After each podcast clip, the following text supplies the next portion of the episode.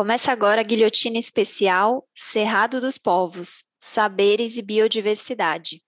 Eu sou Bianca Pio e estou aqui com Luiz Brasilino. Salve, pessoal. Nesse último episódio da série, vamos falar sobre insegurança alimentar nos territórios da região do Matopiba, uma área formada pelo estado do Tocantins e partes dos estados do Maranhão, Piauí e Bahia, e também conhecida como a última fronteira agrícola do Brasil. Para refletir sobre o tema, precisamos falar do modelo de produção agrícola, baseado em monocultura e grandes propriedades, que quebra a diversidade alimentar, destrói a biodiversidade e expulsa povos e culturas de seus territórios.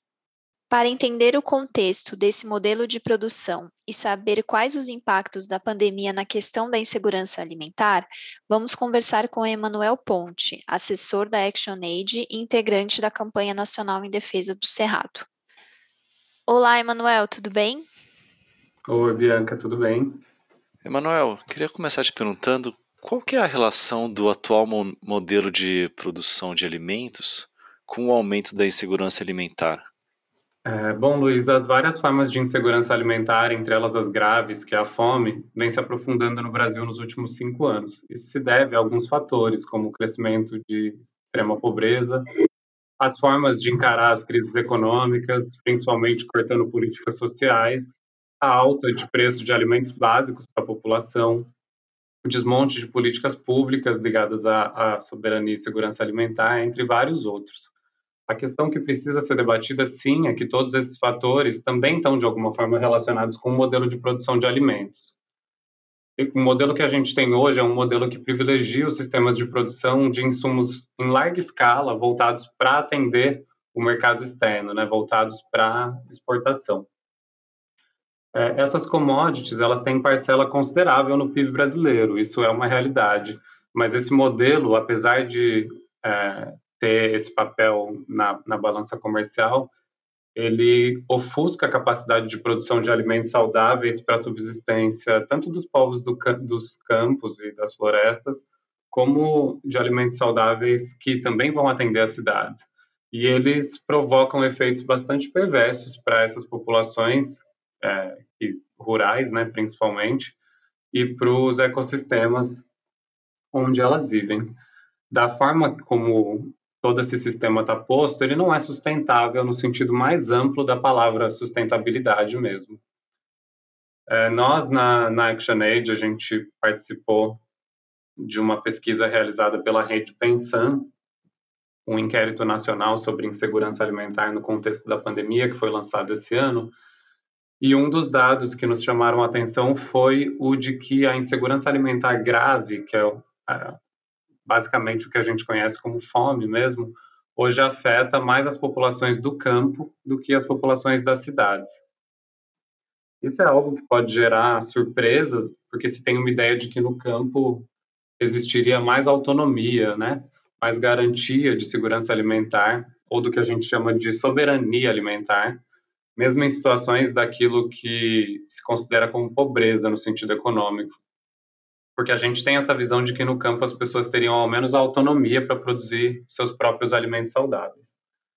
No entanto, com o avanço de grandes estabelecimentos do agronegócio sobre áreas próximas de onde vivem as comunidades, mesmo quando não existe uma relação direta de conflitos entre latifundiários e essas comunidades, existe um processo de contaminação de fontes de água e do próprio ar por agrotóxicos, é, pragas que migram de fazendas que utilizam veneno para roças de pequenos agricultores familiares, tem a contaminação da produção não transgênica com variedades transgênicas, entre vários outros efeitos que a gente poderia enumerar. E no processo de tomada de terras, de avanço né, do, desse modelo é, em cima de vegetação nativa ou por cima de comunidades, muitas vezes é, esse processo é dado por mecanismos escusos, como a grilagem, que é uma prática de falsificação de documentos bastante conhecida na nossa dinâmica fundiária. E o que nós vemos é uma redução drástica das áreas ocupadas por essas comunidades que antes podiam usufruir de toda uma biodiversidade de forma sustentável para coletar frutos, plantas nativas para o seu consumo próprio, alimentar e médico, cada vez mais é, vão perdendo essa diversidade e essa diversidade vai sendo substituída pela monotonia da, da, da monocultura que visa a exportação. Aqui eu falo em monotonia porque é isso que as monoculturas representam ao substituírem a diversidade, que é a natureza em todas as suas interações de diferentes formas de vida, que levaram milênios de evolução até atingirem as paisagens que a gente conhece hoje. E aí o agronegócio vai lá e substitui toda essa riqueza por um grande deserto verde, que ele acha que pode controlar e tirar dele o seu lucro. Isso sem perceber que ele próprio está cavando a sua própria cova, né? Porque ele depende das condições que o equilíbrio oferece de ciclos de água, de temperaturas, de agentes polinizadores. Se a gente pegar, por exemplo, a soja, que é campeã na produção nacional, não é uma, um alimento que faz parte da comida que está na mesa dos brasileiros, em forma geral. Pelo menos não daquilo que a gente chama popularmente de comida de verdade, né? Tirando talvez o óleo, a soja está presente só em alimentos industrializados, é, ultraprocessados, muito pobres nutricionalmente falando, e que são responsáveis por uma série de doenças crônicas, como obesidade, diabetes, pressão alta e várias outras. Então, na prática, o que a gente está vendo é que tem cada vez menos terra para plantar comida de verdade, como o arroz, o feijão, a mandioca, é, muitos outros alimentos que são fundamentais na alimentação da população brasileira de uma forma geral. Também tem muito menos frutos típicos, espécies nativas que vão se perdendo, como no Cerrado a gente tem abacaba, o buriti, o bacuri, o cajá, o baru, que podem não ser tão conhecidos nas cidades, porque foi uniformizada uma cultura alimentar que nem sempre acompanha essas riquezas regionais, nem as estações, mas que continuam muito presentes na mesa dos povos do Cerrado, das comunidades, dos povos e comunidades tradicionais, e são alimentos de alto valor nutricional e, inclusive, valor afetivo, né, para essas populações. Isso sem contar, obviamente, com os efeitos devastadores sobre a fauna e a flora, de uma forma mais geral. Certo, Emanuel. E a região do Mato Piba, que é considerada a última fronteira agrícola, é, tem batido recordes de exportação de commodities, né? Soja, como você mencionou, enfim, entre outras. Mas a gente queria saber se essa riqueza é revertida para a população local, população que mora nessa região do Mato Piba. Então, Bianca, a resposta curta para essa pergunta é não. É, os dados que a gente tem do PIB per capita dessas regiões podem até dar uma falsa impressão de que há uma evolução relacionada aos ganhos de produção de commodities, mas o que se vê na prática, avaliando dados do CAD Único, que é o cadastro do governo para o acesso a benefícios sociais, é que os níveis considerados de pobreza e pobreza extrema nessas regiões são bastante elevados em comparação com outras regiões do país. O Matopiba ele foi criado por decreto em um governo que era do PT, portanto, tido como um governo progressista. E embora tenha passado por diversas revogações e retomadas de pauta enquanto uma política, como a gente chama, né, a política com P minúsculo, alterando decretos, projetos, nomenclaturas, a política com P maiúsculo para a região nunca se alterou, nem com impeachment, nem com eleição de Bolsonaro. Pelo contrário, só vem se aprofundando por meio de novos decretos, mudanças em legislações federais, estaduais, o enfraquecimento de órgãos e instituições de proteção socioambiental, como a gente vem vendo, e todas as medidas de desmonte que Bolsonaro e Ricardo Salles vêm promovendo. Então, toda essa lógica do lugar que a produção de commodities ocupa na nossa economia, do poder da bancada ruralista, toda essa história fundiária desde a colonização do Brasil, são fatores que fazem com que o Matopiba, que se autoproclama um projeto de desenvolvimento, seja mantido como uma política inquestionável, independente de que governo esteja no poder. Inclusive nas gestões estaduais, inclusive as mais à esquerda. Evidentemente que com uns fazendo mais estragos que outros, né? Mas aí fica a pergunta: que tipo de desenvolvimento a gente está falando, né? Desenvolvimento para quem? Todo esse discurso que coloca o Mato Piba como a última fronteira agrícola, e essa classificação existe porque o Mato Piba é a região do Cerrado que tem o maior remanescente de vegetação nativa, tem colaborado para um aumento da expulsão de povos e comunidades tradicionais, desmatamento, contaminação de rios, destruição da diversidade de alimentos, destruição de sementes e de todos esses saberes ancestrais que a gente está mencionando. Manuel, imagino que a pandemia deve ter agravado ainda mais esse, esse quadro, né? Será que você podia apresentar um cenário dos impactos que ela teve na região do Mato Piba, especialmente em termos de segurança alimentar? Com certeza, Luiz, a pandemia, de forma generalizada no mundo todo, eu acho que escancarou as desigualdades sociais de acesso a bens e serviços de toda a população. É, no Brasil, especificamente no Mato Piba, isso não foi diferente. Nós estamos vendo é, um processo que não é só de descontrole na transmissão da doença e um número altíssimo de mortes, mas também um processo de aprofundamento grave da pobreza e da fome. Na região do Mato Piba, possivelmente isso aconteceu de forma ainda mais grave do que na média brasileira, porque se trata de uma região com dificuldades de acessibilidade, de deslocamento, de comunicação, além da própria falta de infraestrutura básica de, de saúde e saneamento. Então, a precarização da saúde pública e todo o descaso com os modos de vida do Cerrado apontam para uma agressividade do, do novo coronavírus nessas localidades, tanto por conta de carência de leitos de UTI, de testes e pela probabilidade de que existam muitos casos é, não notificados, né? portanto, uma subnotificação. É, em um mapeamento preliminar que nós fizemos a partir de dados disponibilizados pela Fiocruz, de casos da evolução de casos de Covid e do próprio CAD único, em diálogo com parceiros locais, uh, foi possível perceber que houve uma sobrecarga dos serviços de saúde em centros urbanos tão próximos a, a esses pequenos municípios, e mas essas próprias cidades que seriam um pouco maiores, né, os centros, entre aspas, de, de suas próprias regiões, é, não conseguiram atender a demanda. A gente teve muitos relatos da não assistência de outros problemas de saúde por conta da sobrecarga de casos de Covid, assim como aconteceu em outras regiões. Algo que também nos chamou muita atenção foi o comportamento da doença, a forma como a transmissão foi se dando no território. Os dados da evolução de casos, junto com os relatos registrados, indicam que estabelecimentos ligados ao agronegócio e corredores logísticos de escoamento dessa produção podem ter sido os principais responsáveis pela transmissão da Covid na região. Municípios onde tem frigoríficos, como é o caso de Formoso do Araguaia, no Tocantins, ou grandes centros de negociação, de negociação do setor do agronegócio, como é o caso de Balsas, no Maranhão, esses dois municípios eles superam a média do estado em mortes de Covid por 100 mil habitantes e mostram uma evolução prematura em relação a outras localidades, onde o vírus demorou um tempo a mais a chegar.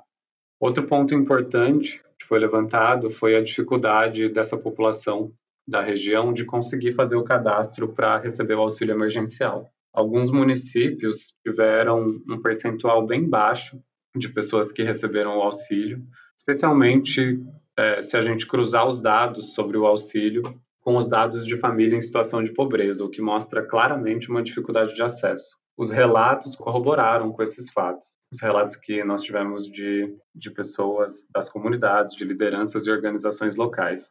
Muitas pessoas contaram não terem conseguido acessar o auxílio ou só conseguiram depois de meses, por conta de ou não ter um celular com a configuração necessária, ou por não saber usar esse aparelho para de fato conseguir efetuar o cadastro. Teve também outras políticas que são realizadas por governos estaduais, como é o caso da distribuição de sementes a agricultores familiares, que foram reduzidas ou suspensas durante esse período, o que fez com que esses agricultores precisassem usar seus próprios grãos que, que seriam destinados ao consumo para plantar. Então, eles acabaram comprometendo o que tinham para sua própria alimentação própria para garantir as futuras roças. É, um outro agravante é que os retrocessos e as ameaças é, que são típicas que a gente vê recorrentemente no campo não pararam com a pandemia, né? Eles não as ameaças não fizeram um lockdown um estudo que foi lançado pela Associação de Advogados e Trabalhadores Rurais, a ATR, mostrou que já há anos a região passa por um acirramento de conflitos, de concentração de terras cada vez maior na mão de pequenos grupos, é, de conversão de terras públicas em terras privadas, muito por meio da grilagem, que a gente já mencionou, e alterações de leis locais para acelerar a titulação privada em detrimento de territórios comunitários. E aí, com a atenção da mídia e da sociedade voltadas toda basicamente para a resposta da pandemia, esses retrocessos, esses retrocessos acabaram ganhando mais tração. Certo. É, bom, e para finalizar a entrevista com você, mano, a gente queria saber é, quais são as estratégias das organizações, dos movimentos sociais e dos povos nos territórios para enfrentar essa situação. Olha, Bianca, a base das estratégias de, de superação e enfrentamento, eu acredito que seja a força do trabalho coletivo, principalmente apesar de toda essa destruição que a gente vê acontecendo, é bastante animador ver como os povos têm se organizado para vocalizar suas demandas e denunciar todas essas ameaças e violências que vêm sofrendo. É, também é muito potente a união de organizações e movimentos para promoção de ações de solidariedade para responder essas necessidades mais emergenciais, como o combate à fome e a garantia da segurança alimentar. É, mas são muitas essas demandas urgentes né, que vêm sendo enfrentadas pela Campanha Nacional em Defesa do Cerrado, por nós enquanto ActionAid e várias outras organizações de base e povos. Uma iniciativa bastante interessante que eu vi acontecendo foi a realização de projetos de melhoria nas comunicações, é, como acesso à internet, né, acessibilidade dessas comunidades. Com a suspensão das atividades presenciais que muitas organizações fazem de acompanhamento das comunidades, no início da pandemia foi mais difícil monitorar é, as principais necessidades, o que, que as comunidades estavam passando, né, o que acontecia nesses territórios que são de difícil acesso. Isso era muito difícil de se monitorar. E aí, alguns projetos puderam ampliar o acesso à internet. A gente teve algumas iniciativas fomentadas por organizações como a Comissão Pastoral da Terra, a Rede Social de Justiça e Direitos Humanos, que fez com que pudesse ser possível manter o contato com as comunidades ao longo da pandemia. Mas essas são iniciativas pontuais, lideradas por organizações. Elas precisavam ser transformadas em política de Estado para que a gente possa garantir a comunicação e a própria segurança nos territórios. No mesmo sentido da comunicação, nós vimos um, um, fortalecimento ainda maior da presença de rádios comunitárias, que foram importantíssimas em todo o aspecto de conscientização sobre as medidas de prevenção e do próprio acesso às políticas sociais que foram criadas como resposta à pandemia. É, nós, na ActionAid, em parceria com a Comissão Pastoral da Terra e outras organizações locais, nós fizemos também a entrega de cesta de alimentos e kits de higiene para comunidades da região, que foi parte do nosso trabalho de resposta a emergências, tendo em vista todas essas complicações que, que nós falamos é, durante a conversa. Mas eu queria destacar também que, apesar de todos esses retrocessos, tem muita coisa boa acontecendo. Esse ano, o Piauí teve o primeiro título de terra indígena concedido à comunidade Cariri, e nessa semana, é, ou algumas semanas atrás, a gente também teve o direito coletivo concedido à comunidade ribeirinha Brejeira Salto, também no Piauí. E com certeza tem muito mais coisa além dessas duas que eu estou mencionando aqui de bate-pronto. Tem muita coisa que pode e deve ser celebrada, né? É importante que a gente também possa celebrar para seguir em frente. Maravilha, Manuel. Muito obrigada pela entrevista, pelas informações. Valeu, Manuel. Obrigado a vocês pelo espaço e pela oportunidade. Em oposição a esse modelo de agronegócio está a agroecologia, que produz uma diversidade de alimentos saudáveis e, ao mesmo tempo, mantém os biomas e culturas conservados. O modo de viver dos povos e comunidades tradicionais dialoga com as estações, com a paisagem e com o clima. Vamos ouvir a Maria Casé, moradora da comunidade de Serra dos Morros, no Piauí, para entender mais sobre a importância desse modelo de produção de alimentos. Casé faz parte da coordenação nacional do Movimento dos Pequenos Agricultores, faz parte do Campo Unitário Piauí e também da articulação dos povos impactados pelo Matopiba. Oi, Casé, tudo bem? Olá, tudo bem? Prazer estar participando aqui com vocês desse podcast. Casé, É, será que você pode falar sobre a, a insegurança alimentar na região do Mato Piba?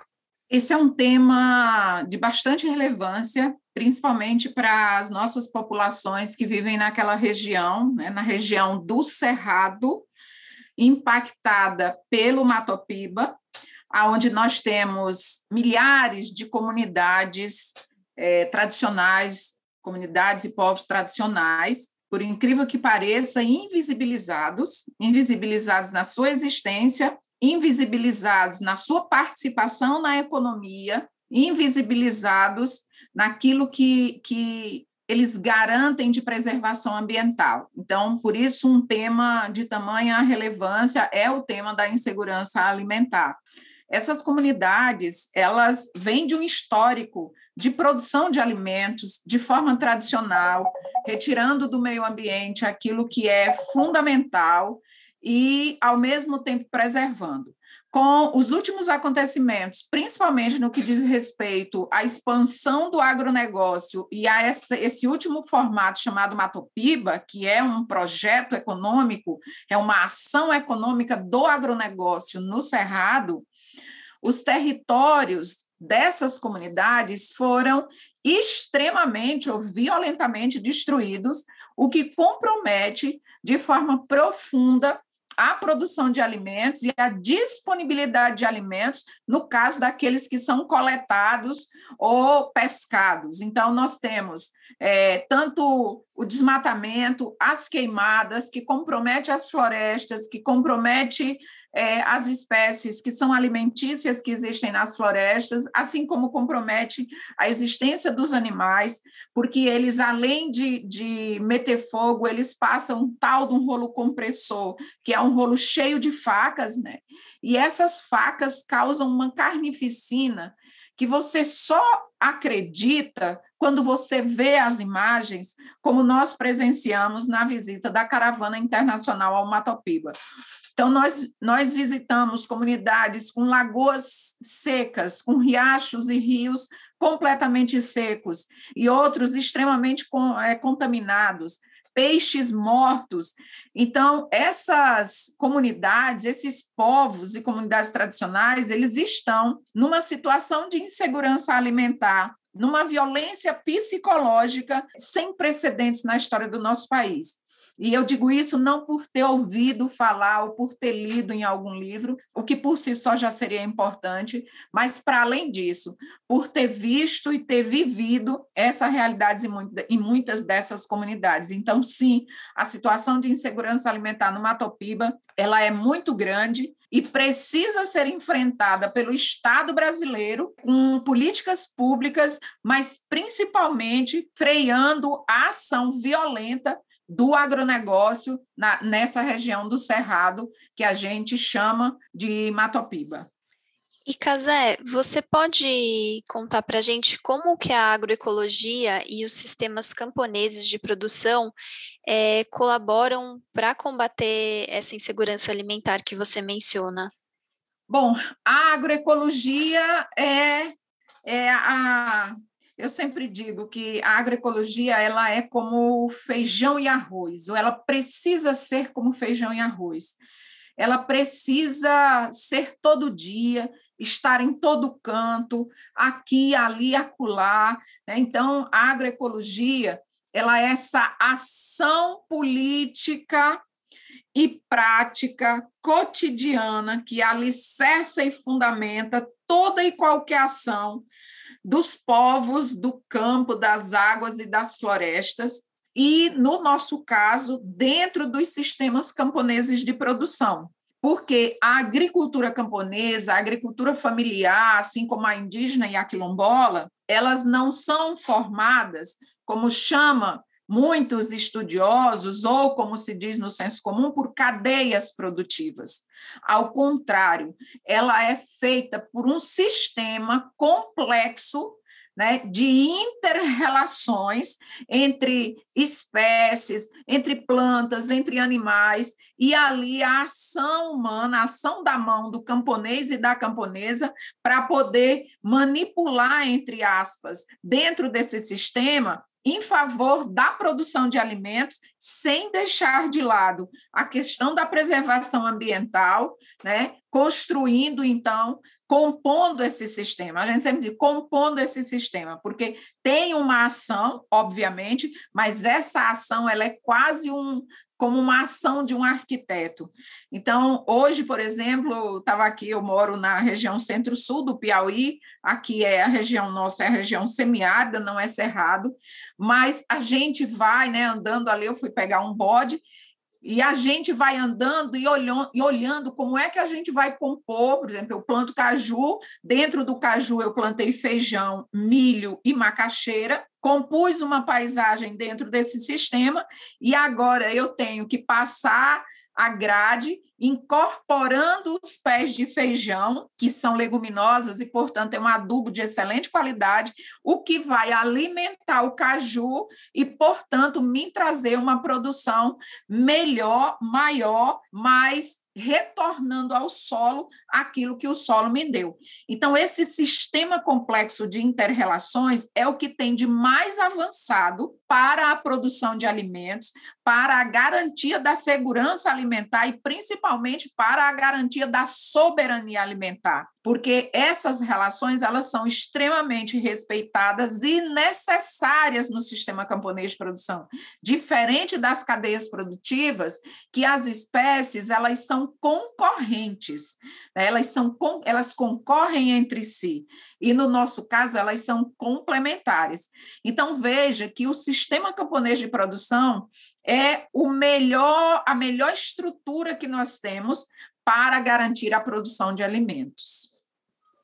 Demos uma pausa na conversa com a Casé para ouvir o relato da agricultora Maria Francisca, de 73 anos, que faz parte do movimento interestadual das quebradeiras de coco e da rede Bico Agroecológico.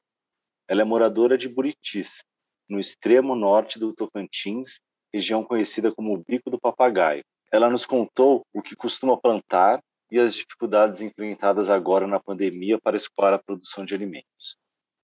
Esse ano a gente não produziu arroz, não.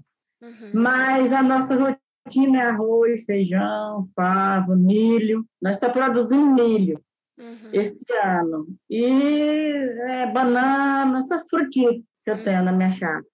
Olha, antes dessa pandemia, a gente vendia na feira, vendia banana, vendia azeite, que eu também sou quebradeira de coco, eu tiro azeite. Eu... A gente vendia, mas agora com isso aí a gente não, não, não deixa de vender, só quando tem encomenda que a gente vende o azeite.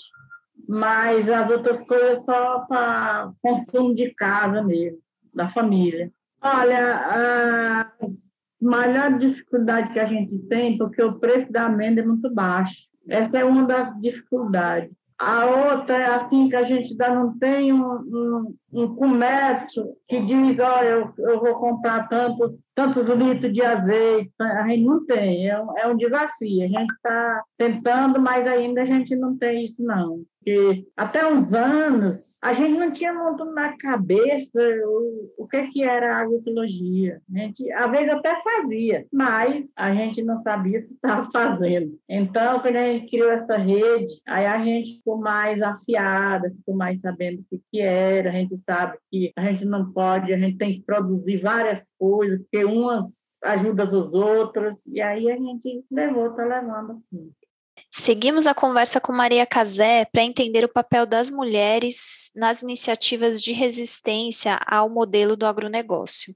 Casé, qual que é a importância das mulheres dentro dessas iniciativas de resistência ao agronegócio? Olha, o, o nome, o outro nome das mulheres é, é luta.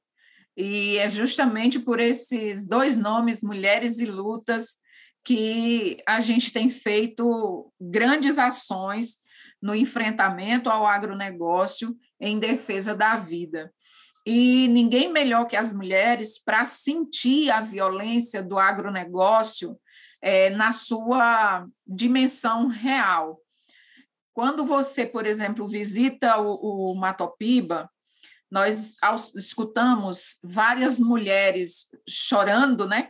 Falando de como elas, um mês antes de, de parir, por exemplo, elas eram obrigadas a ir para a cidade, porque havia testes de tiros, eles ficavam treinando tiro dentro das comunidades para poder assustar, e as mulheres né, enfrentavam até o oitavo mês aquela situação, e no nono mês, por não ter é, ambulância, carro, por viverem tão longe, tão isoladas das cidades, elas terminavam indo para passar o último mês na cidade, mas elas conseguiam resistir até o oitavo mês naquela situação.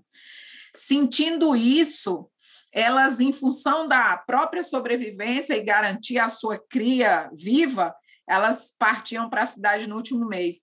Ao mesmo tempo que elas enfrentavam os fazendeiros até o oitavo mês, carregando na cabeça, andando até oito quilômetros, para carregar na cabeça o fruto do buriti, o fruto do piqui, né? vários frutos que tem no cerrado que são tão necessários para a sobrevivência delas.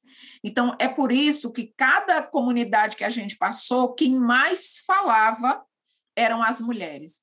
E se você for para a Caatinga, se você for para a Amazônia, se você for para qualquer outra região, você vai encontrar as mulheres com uma disposição muito grande em relação ao enfrentamento e à luta contra o agronegócio.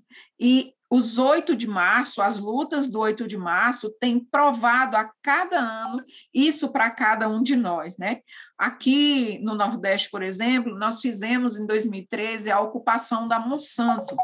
Nessa ocupação da Monsanto, é, 70% eram mulheres, 70% e foi a, uma das maiores ocupações a Monsanto no mundo, que até então era a maior empresa de produção de venenos e de sementes transgênicas, e aqui eles estavam estão com uma planta de produção de sementes de milho é, transgênico e a nossa preocupação era a contaminação dos nossos territórios, e isso as mulheres sentiam profundamente. Então, tanto no que diz respeito a essa questão das sementes quanto dos agrotóxicos, as mulheres compreenderam profundamente ao ocupar a Monsanto. Né? Então, essa sensibilidade que está ligada a uma dimensão é, de, de defesa do, de si, da sua família, dos seus filhos, dos seus netos, do seu território, da sua comunidade, da sua gente, as mulheres sentem e demonstram isso de forma muito mais forte. Então, é por isso que as mulheres têm estado à frente é, nas lutas contra o agronegócio, porque lutar contra o agronegócio é lutar contra a fome, é lutar contra a violência, é lutar contra a contaminação e o envenenamento. Seja nessa luta, seja nas lutas contra os agrotóxicos, por exemplo, que a gente enfrenta um, um, um progressivo envenenamento por conta é, do uso, não só do uso, né, mas da existência dos agrotóxicos. Veja que no Brasil, o governo Temer e o governo Bolsonaro foram liberados mais de 1.200 novos tipos de veneno. E as mulheres sentem isso tão forte porque muitas vezes é, elas nem vão na plantação, nem vão borrifar o veneno, mas terminam sendo contaminadas na hora de lavar a roupa dos seus companheiros e às vezes até ver seus filhos contaminados, justamente nessa hora de lavar ou do contato do companheiro com os filhos. Então, portanto, esse conjunto de violências causadas pelo agronegócio as mulheres têm absorvido como responsabilidade sua né, de lutar contra, contra o agronegócio. Então, as mulheres têm sido muito guerreiras nessa luta árdua e cotidiana e que, infelizmente, não parou ainda e não para por aqui, e seguiremos com certeza com as ferramentas e as bandeiras empunhadas até que a gente vença esse gigante que tem pés de barro. Certo. E Casé, para a gente encerrar, você podia dizer para a gente o que, que é comida de verdade, né, dentro desse é, ponto de vista agroecológico e como é possível viabilizar a, a produção agroecológica no Brasil hoje? Comida de verdade, primeiro, ela tem origem. É, segundo, ela tem um sujeito e uma sujeita, ela tem mãos, pessoas que a praticam, que a produzem, que são os camponeses e as camponesas. Ela tem classe, que é a classe trabalhadora, é a classe camponesa, e ela tem destino, ela tem destino, que são para os trabalhadores e trabalhadoras. Então, isso é comida de verdade né? É aquela que os camponeses e camponesas, que a agricultura camponesa, a agricultura familiar, a agricultura indígena, a agricultura quilombola produz para si e para socializar com as pessoas. Tanto que, durante a pandemia, o agronegócio não colocou um quilo de alimento sequer, de alimento não, que eles não produzem alimentos, né? Eles não colocou né, um quilo sequer na mesa do povo que estava passando e continua passando necessidade. Enquanto que os movimentos sociais, os movimentos populares, as organizações colocaram milhares de toneladas de alimentos na mesa de tantas pessoas que estavam com fome. E essa é uma responsabilidade para nós e um compromisso, uma missão muito grande né, que é da gente é, produzir um alimento saudável sem os agrotóxicos, sem relações de exploração. Né? Isso é fundamental, porque tem, tem ainda algumas pessoas que diz que o agronegócio produz o orgânico ou é capaz de falar em, em agroecologia.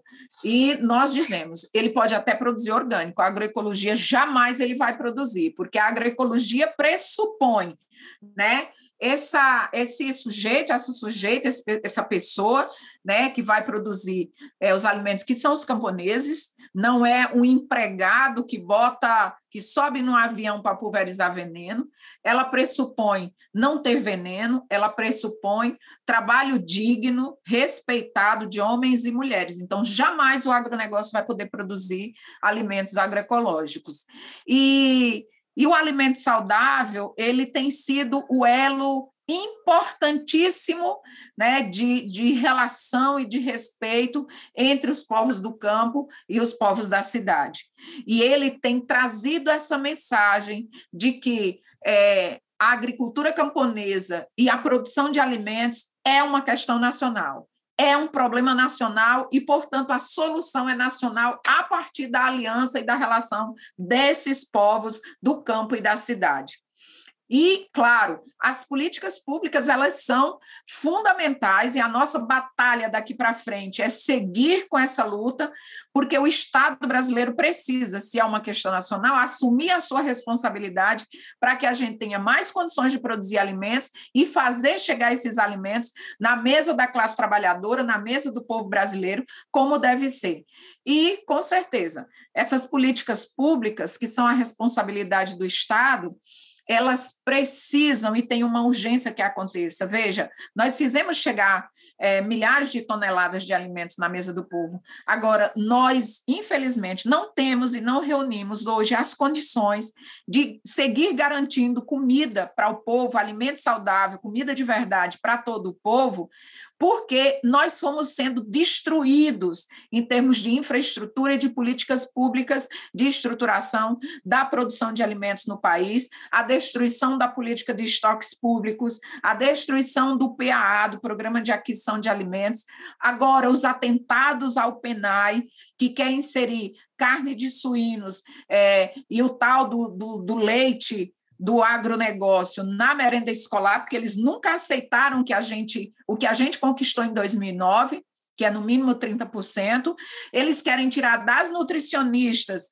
né, a, a responsabilidade de fazer o cardápio, que prima pela questão nutricional, que prima pelo alimento de qualidade, que prima pelo alimento local, e eles querem tirar é a prioridade dos quilombolas indígenas de fornecerem para a merenda escolar.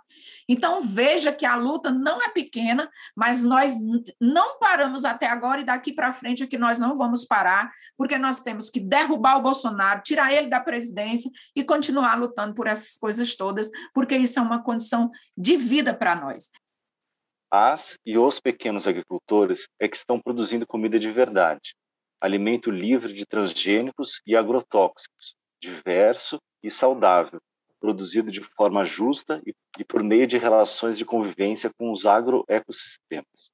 É comida que foi produzida sem exploração das pessoas ou da natureza e que envolve diversidade cultural e produtiva e é feita em territórios de camponeses, indígenas, assentados e assentadas, povos e comunidades tradicionais e quilombolas, onde a agroecologia vai florescendo nos quintais produtivos, em roçados, hortas, sistemas agroflorestais e no extrativismo em bases sustentáveis.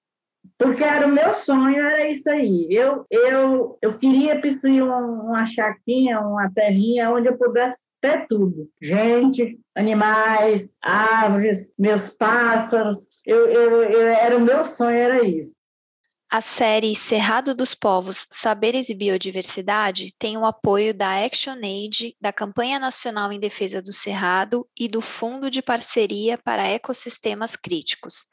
Para conhecer mais sobre os modos de vida e as resistências dos povos serradeiros, acesse campanhacerrado.org.br. A produção, o roteiro e a apresentação foram de Bianca Pio e Luiz Brasilino e a edição de Débora Pio. Esperamos que tenham gostado. Valorizem o cerrado e seus povos, que mantenham o bioma em pé.